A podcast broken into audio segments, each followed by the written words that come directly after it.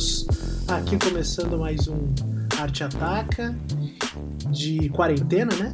E vamos ter uma visita especial.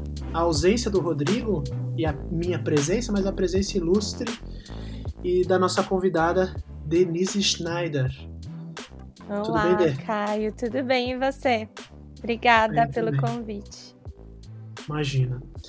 Bom, Dê, eu queria que você falasse um pouquinho sobre a sua formação, sobre os seus interesses e por que você está aqui conosco no Arte Ataca. Bom, é, primeiro eu estou aqui pelo seu convite. Eu sou formada em artes cênicas pela USP.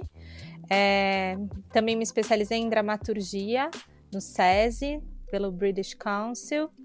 Depois é, tive uma experiência bem legal, várias experiências, na verdade, nas artes visuais. Trabalhei em galerias de arte, trabalhei como curadora, assistente de curadoria também em exposições, né? E comecei a entrar por esse caminho do jornalismo cultural e também da educação. Trabalho com educação, é, sou né, especialista em artes, né? É, pesquiso os procedimentos de ensino de artes em várias linguagens, especialmente no teatro. E acho que eu estou aqui porque essa discussão ela está muito presente, né? Como que a gente como a gente aprecia, como a gente frui arte num contexto como que a gente está vivendo agora, como a gente ensina artes uhum. nesse contexto, como como a gente lida com, né, com essa situação, Sim. onde a arte, qual é o papel dela nessa situação, acho que Inclusive, nós nos conhecemos por conta do colégio, né? Que é um dos colégios em que eu trabalho. E a Denise e eu sempre trocamos bastante sobre isso, né? Começamos a, inclusive, planejar, mas nunca efetivar, isso é outra coisa. É, conversa sobre a MIT, né? Sobre a Mostra Sim. Internacional de Teatro. E agora nós consegui, a MIT conseguiu nos reunir aqui numa conversa em plena quarentena, né? Quando Total. era presencial, dificilmente a gente conseguia trocar essa ideia por conta de todos os nossos, vamos dizer, as nossas obrigações. Exato. E agora o, a MIT e o teatro é, propuseram aí uma questão que urge. Né? Sim. Então, nesses 30 minutos que nós vamos conversar aqui, é, para o ouvinte acompanhar, é falar um pouco sobre esse AAD, que eu chamei de arte à distância. Maravilhoso. Né? Então, como é, o que é, o que comem, onde habitam. Esse é um programa do Arte Ataque, é, do Arte Ataca de, de hoje, que nós vamos é, começar esses 30 minutos valendo agora. Bom, mandar ver, o que, que você achou? Olha, Caio, a gente, a gente teve essa. Eu, eu né, pela primeira vez assisti de fato, sentei para assistir uma peça à distância, é, veiculada pelo Meet, né, agora nessa última semana, que achei que foi uma, uhum. uma oportunidade muito interessante, assim, muito legal fiquei mega incomodada, assim. Acho que é uma das primeiras reflexões que eu tive. É, muitas vezes a gente aborda a arte como uma questão só cognitiva, né? Como nossa visão, aquilo que a gente está vendo e aí o que a gente pensa, o que a gente sente também entra. Mas eu acho que tem uma questão super é, motora mesmo. A gente quer andar a gente quer olhar, a gente quer mexer nossa cabeça, a gente quer olhar por vários ângulos uma peça de teatro. A gente não, não é normal você ficar parado e ser conduzido por uma câmera que não é você, né? Que está sendo uhum. controlada por você. E acho que essa foi a, a sensação mais difícil para mim, porque a gente assistiu essa peça que é Treta, uma peça uhum. bem interessante do original Bomber Crew, que é um grupo de hip hop carioca. E eu achei que ia ser bem interessante, que ia ter muito essa questão do movimento, e durante toda a minha experiência ali como espectadora, me sentia parada. Eu falava, nossa, eu preciso andar, preciso ir, preciso chegar mais perto, é, preciso me movimentar e testar alguns movimentos que eu tô vendo ali no meu corpo. E parece que essa distância, essa câmera entre eu e o acontecimento me barrava de uhum. tudo isso. Então, Sim. uma, uma intuição que eu já tinha é de que a, a AD, como você falou, a arte à distância, no caso do teatro, ela seria ainda mais sentida, né? Essa dificuldade. É, mas eu tô vendo várias tentativas, eu acho que essa, essa de registro da peça, você assistir um registro da peça é mais difícil, mas eu vejo que nas últimas semanas mesmo, no último mês, eu tenho visto é, iniciativas muito legais de grupos de teatro que estão pensando peças já para esse formato, o que é muito diferente, né? Quando você é. pensa uma obra é, já para o formato à distância, ela consegue uma qualidade muito mais interessante. Então, eu tô aí para ter uma experiência teatral na semana que vem com o Magilute, que é um grupo de teatro bem bacana é, do Recife, se eu não me engano. Eles são muito bons e me falaram: Ó, oh, você tá querendo entender mais sobre isso, eu acho que essa experiência é uma que tá valendo a pena vivenciar. É, então, eu acho que é, tem, tem muito a ver com isso. Acho que todas as linguagens isso cabe, né? Às vezes você tem uma exposição que está sendo pensada para um espaço é, presencial, né? Para uma fruição presencial, e quando ela é adaptada para a distância, ela perde. Mas se a gente pensar uma exposição uhum. que já está sendo pensada para esse universo, pode ser uma experiência interessante. Então, eu tenho me pegado assim com esses pensamentos. O que, que você achou dessa experiência? Então, é, quando você escolheu essa peça, eu já imaginei o seguinte: pô, ela, com certeza ela escolheu a peça mais difícil. Eu Sim. já pensei antes de assistir. Falei, é, você respondeu muito rápido uhum. a qual a gente ia assistir. Eu falei, então, nossa, vai ser pedrada.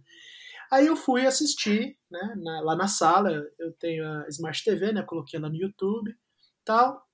Comecei a assistir e percebi que o registro, ele não era um registro da peça só. Uhum. Ele era o registro da experiência teatral da peça. Isso. Então, é, a câmera, ela não tinha a capacidade de recolher os dados que alguém que esteve lá tinha. Então existe aí uma, uma assimetria, né, uma diferença entre a experiência daqueles que a gente vê no, no local, acompanhando a peça, e a gente que está acompanhando de fora, seja no tempo, seja no espaço, né? Porque a gente não está vendo ao vivo e muito menos está no espaço. Então a gente está como é, espectador o mais distante possível.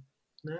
E eu achei interessante uma, um interesse assim mais conceitual, intelectual do que de fato de experiência e sensibilidade artística, que isso a, o, pelo menos a peça gravada, ela não quis burlar, hum. ela não quis ultrapassar essa barreira. Sim. Ela não quis me dizer que é, tudo bem você estar em outro lugar.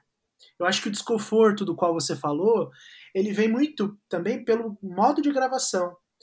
Esse registro, esse, ele aconteceu não para a, o espectador é, de teatro, mas um registro, também não, não sei a finalidade desse registro, de repente para provar alguma coisa, para ter uma, uma espécie de recibo de, de apresentação, ou mesmo para estudo posterior, de som, de é, cenário. A gente não sabe muito a utilidade daquela gravação, né? Porque ela não foi gravada num cenário de pandemia para para ser útil ou para substituir a experiência do teatro, né? que até você faz essa diferença.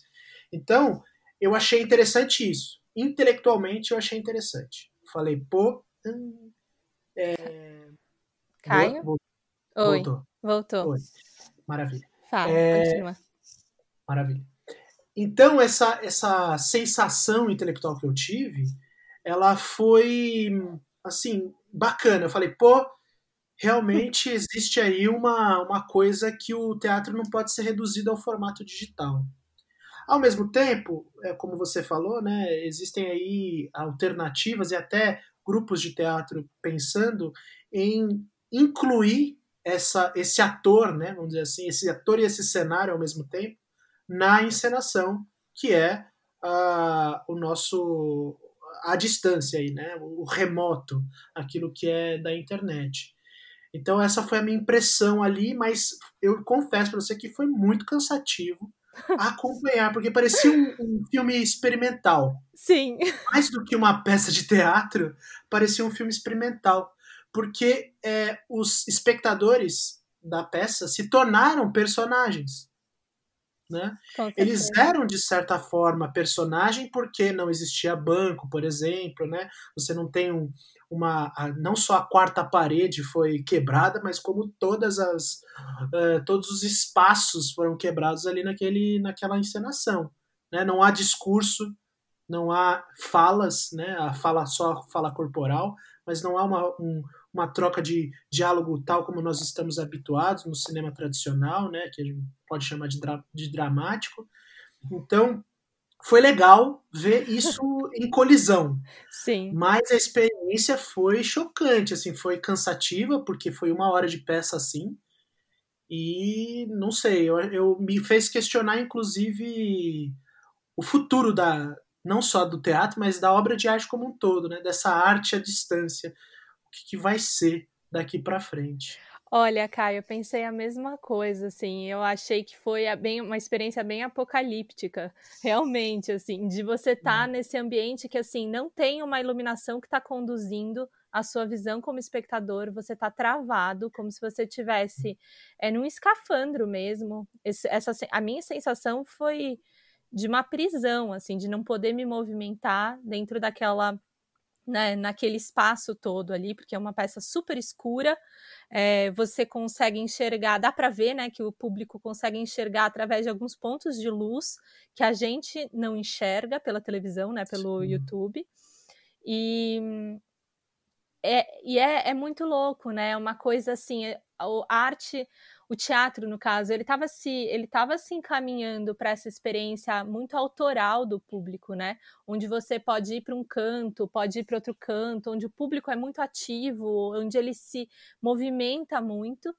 E uma peça como essa, não sei se, a, se vai existir mais dessa é. forma, né? Então, como será que vai ser nessa adaptação para esse mundo digital?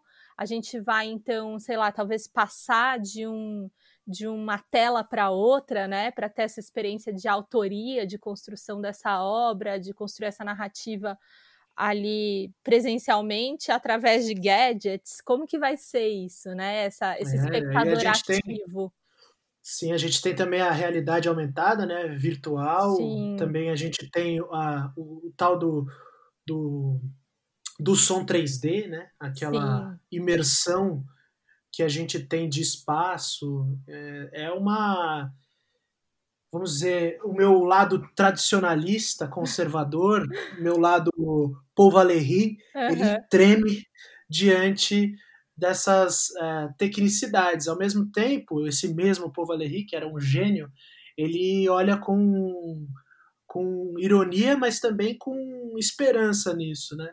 Claro. Eu fico imaginando como o acesso a essas é, a, a, tipos de, de arte, né, elas podem aumentar, né? Então existe uma democratização de artes que antes estavam, de certa forma, esmagadas em alguns espaços da cidade para serem apresentadas, como é, por exemplo, a, a MIT, o centro da, de São Paulo com os parlapatões lá na, na Roosevelt e tudo mais, Sim. as companhias de teatro é, fora do eixo de São, é, Rio-São Paulo, que não tem tanto financiamento quanto tem aqui. Então, isso poderia espraiar aí para outras é, iniciativas, mas, ao mesmo tempo, isso muda a experiência do próprio teatro. Com né? certeza. Né? Então, o que vai ser essa, sensa, essa sensibilidade né, uhum. da, da dramaturgia, é, do espaço do teatro, do espaço extraordinário de imersão naquele, é, naquela peça, né, naquela troca, e como não é, comparar ou como não aproximar e até mesmo perder as fronteiras entre o teatro gravado e Sim. o cinema. Sim, né? exatamente. Porque o Alain René, por exemplo, nos últimos dois filmes dele, três filmes deles, dele antes de morrer, é, foi justamente trazer o teatro para o cinema. Sim. Então, Você tem lá, é, se eu não me engano, é Amar, Cantar e Beber, que você tinha personagens num espaço é, de cenário, né, de cenografia, atuando como se estivesse num lugar normal. E aí você tinha também imagens de é, outdoor, assim, né, fora da, do, dos estúdios, para contrastar com o teatro. E agora? Como Sim. será que o teatro vai responder a isso? Como ele vai se diferenciar do cinema, né? Porque acho que esse, diálogo entre os dois é sempre muito presente.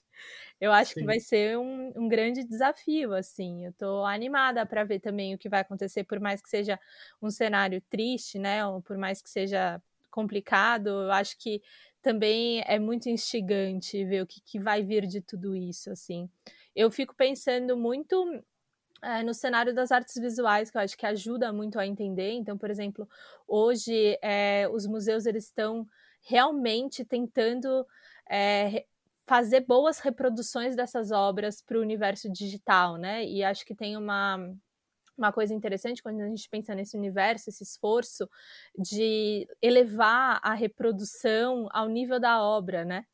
né? Ou, ou elevar o registro ao nível da obra. Quer dizer, conseguir fazer com que forma, a forma e o conteúdo ela se potencialize nessa experiência à distância, né? Então, uhum. no caso das obras de arte, das, das obras de artes visuais, eu achei muito interessante um, um um painel que eu assisti recentemente que falava exatamente isso, assim, a gente, muitas vezes quando a gente vai a um museu, a gente não tem a experiência que o artista gostaria que a gente tivesse, porque a obra está ali atrás de um acrílico, a obra ela está toda protegida pelos protocolos do museu, é, a iluminação ela é adequada para que não estrague a tinta daquela obra, etc. Mas quando essa obra ela é reproduzida no ambiente digital, com essas novas tecnologias, às vezes a gente consegue uma experiência ainda mais próxima da obra do que a gente teria no ambiente real. E aí, quando eu transportei isso para o teatro, eu fiquei pensando, né? Como que seria se é, eu tivesse ali vendo a, aqueles acontecimentos da peça treta, né, pela perspectiva de um ator da peça, por exemplo. Uhum. Como que eu conseguiria ter uma experiência ainda mais intensa do que as pessoas que estão lá através de recursos digitais? Seria possível, talvez, essa imersão sonora ser muito mais forte para mim, que estou assistindo de longe? Como será que era para eles que estavam lá, sabe? É, uhum. Será que eu poderia, de alguma maneira, interagir com essa iluminação?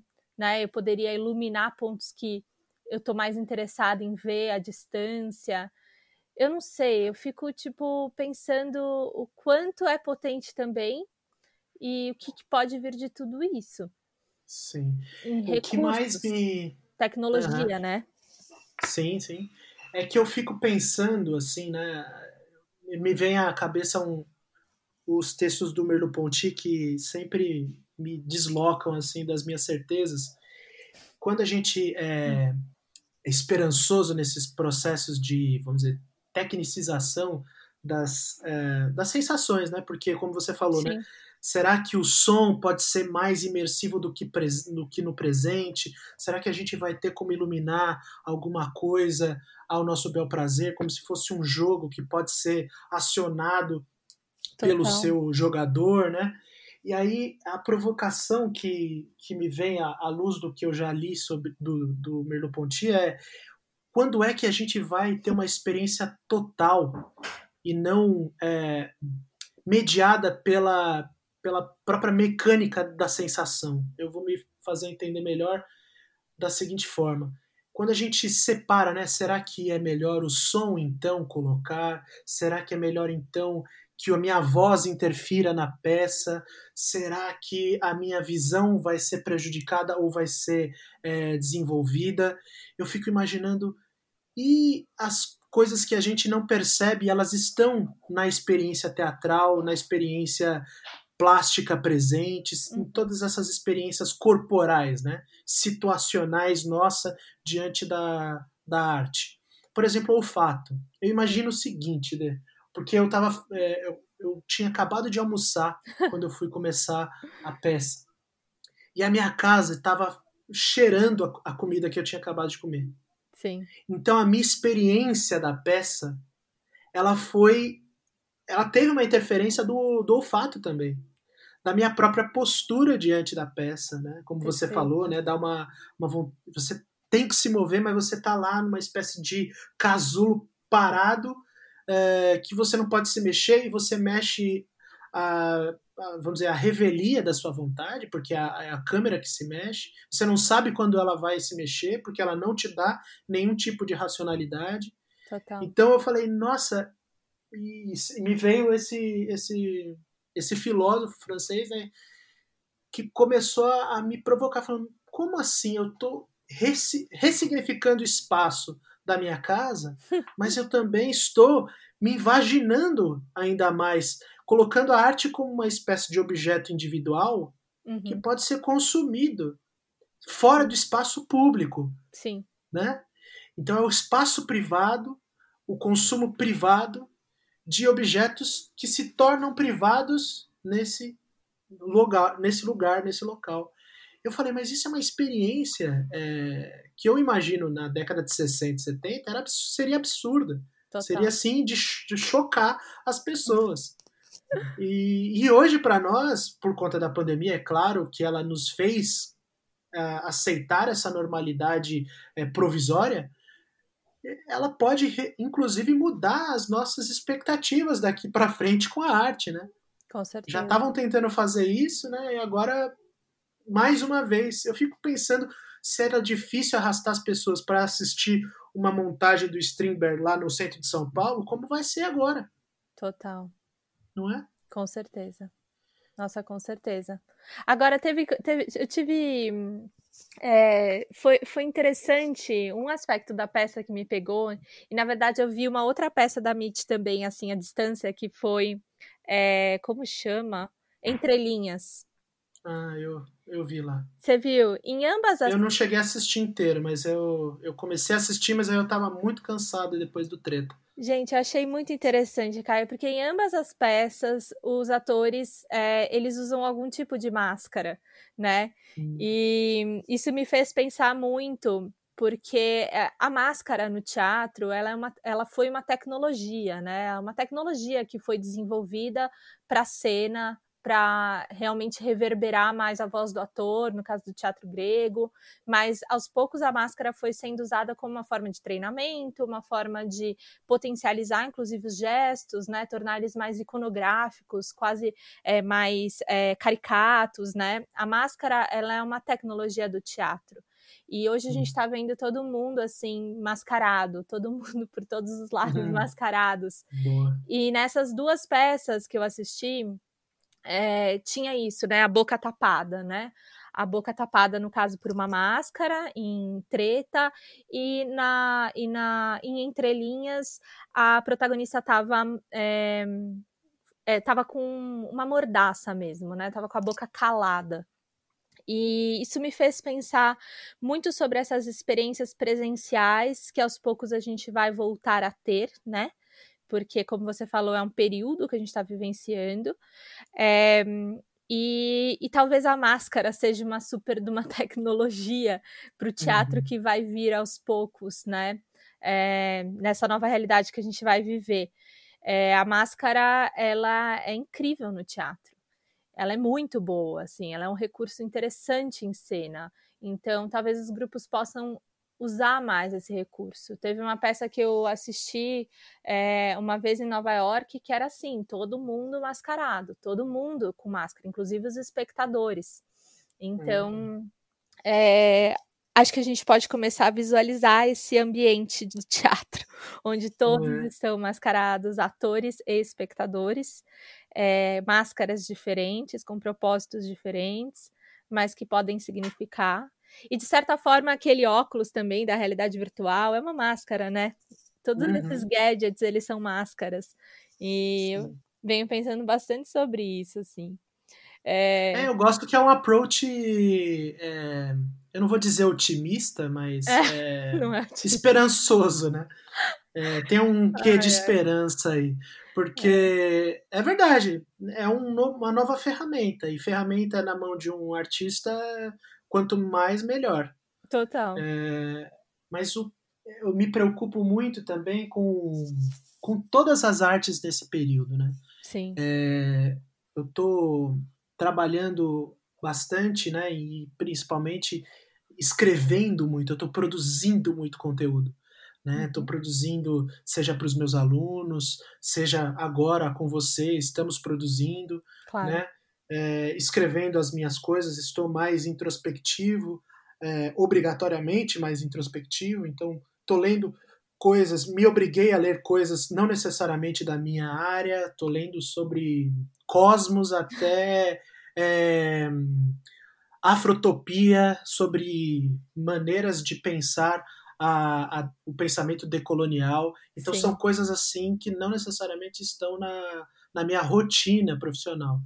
Isso é bom, né? Isso tem um certo valor. Eu sei que isso é o sinal do meu privilégio claro. de ser um, uma fazer parte de uma elite do trabalho, digamos assim, né? Um trabalho assalariado com seguranças, né?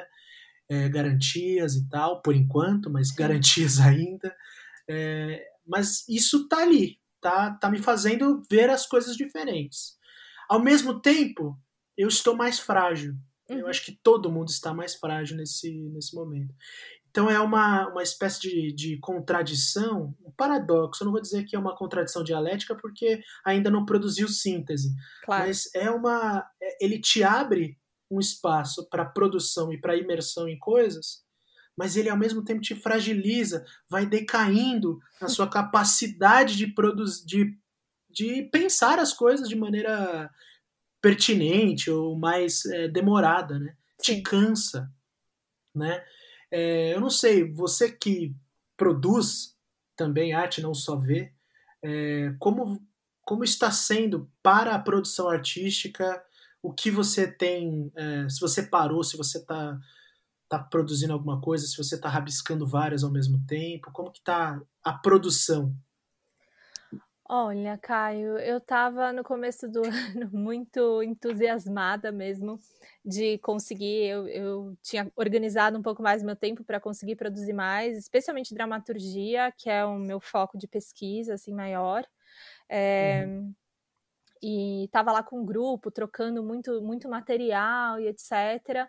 Entrando na quarentena, eu senti que as coisas ficaram muito nebulosas, é, exatamente porque parece, parece um pouco que tudo aquilo que a gente estava escrevendo, ele ganha um novo sentido depois desse acontecimento, que é um acontecimento histórico. Então, é como Sim. se todos os textos que eu estava trabalhando antes, eles precisassem ser, ser, ressignificados de fato. E eu acho que isso está acontecendo em, toda, em todas as áreas, com muitos artistas, é, não só na dramaturgia, a gente está precisando ressignificar aquilo que a gente vinha construído, construindo, né? Então eu me peguei, por exemplo, em alguns momentos, momentos de, de de nervoso mesmo, né? Usando muito a arte de uma forma terapêutica mesmo, assim, é, colocando ideias no papel, sabe? Colocando para fora a minha voz, o que eu precisava dizer.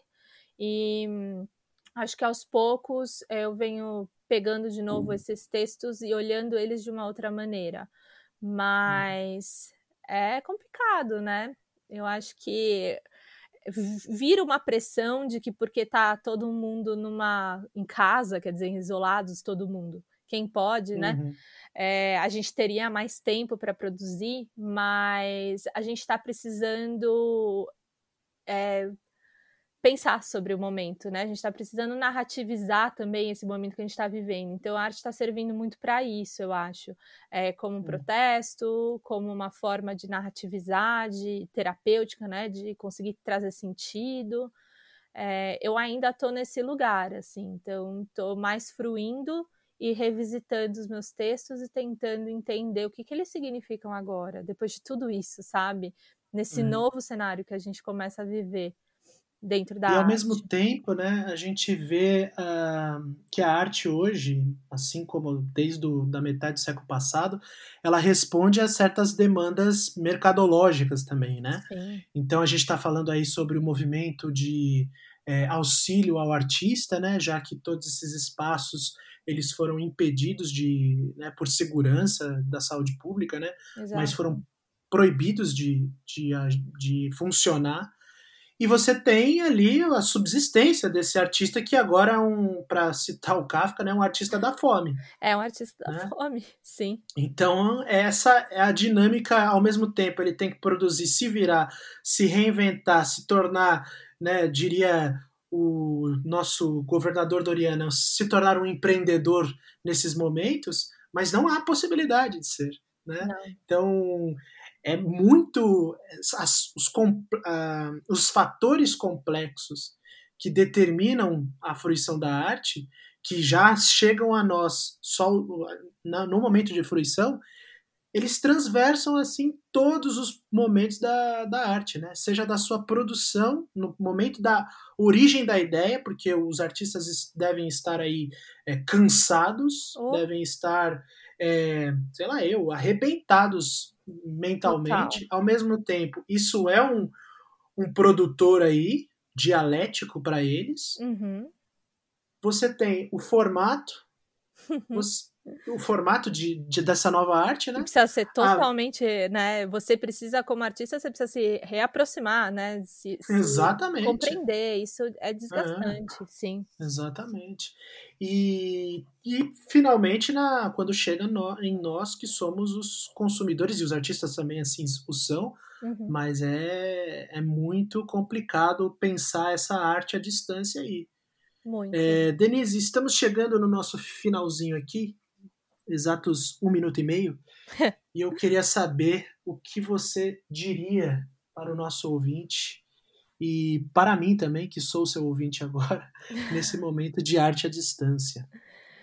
Bom, o que, que eu posso dizer a não ser é, apoiem os artistas, acompanhem esse processo, é, suportem esse processo, né? Tipo, é isso, assim, acho que realmente esses artistas que estão aí fazendo as lives, é, eles são eles eles estão se doando assim não é brincadeira é uma doação mesmo porque a energia é baixa é difícil valorizem isso assim é, assistam apoiem é, doem o que puder assim eu acho que é meio por esse caminho assim e tentar compreender essa realidade nova de uma forma realista, é, às vezes otimista, às vezes realista, como eu tenho vivido vários, vários altos e baixos, mas eu acho que a gente está num momento interessante, auspicioso. A gente precisa valorizar os artistas porque eles vão trazer soluções que, a princípio, é, vão ser experimentais, mas que podem se configurar reflexões interessantes assim para o futuro da arte, para uma ressignificação também dos processos. E até mesmo esclarecer algumas coisas que não estavam Isso. claras para a gente antes e já Olha, estavam ali suscitadas, né? Caio, é um momento forte para mim de formação de público, sabe? Eu acho uhum. que a gente tem uma oportunidade de formação de público muito forte agora, nesse momento. É, de revisitar obras é, antigas, de revisitar peças, de revisitar e trazer para o público, trazer coisas que possam ajudar também a, a ressignificar esse momento, coisas que já estão aí, né? Então, é, acho que essa, essa conversa é muito importante. Maravilha. Denise, eu não sei como te agradecer. Muito obrigado por essa conversa. É, batemos aqui os nossos 30 minutos. É, muito bem, muito obrigado. Espero que essa nossa conversa, sem roteiro, mas muito é, vivida, eu acho que é uma coisa que nos move, né? A arte sempre Sim. foi uma coisa que, na verdade, nos aproximou no primeiro momento e, e continua a, a, nos colocar em contato sempre, né? Sim. Muito obrigado, viu? Obrigada a você, Caio. Adorei o papo. É, deu vontade de conversar muito mais sobre isso, de pensar muito mais. Maravilha. Foi muito bom. Obrigada. Obrigado e para todos os que estão nos ouvindo, um beijo no coração de vocês. Fiquem em casa, cuidem dos seus e ouçam Arte Ataca.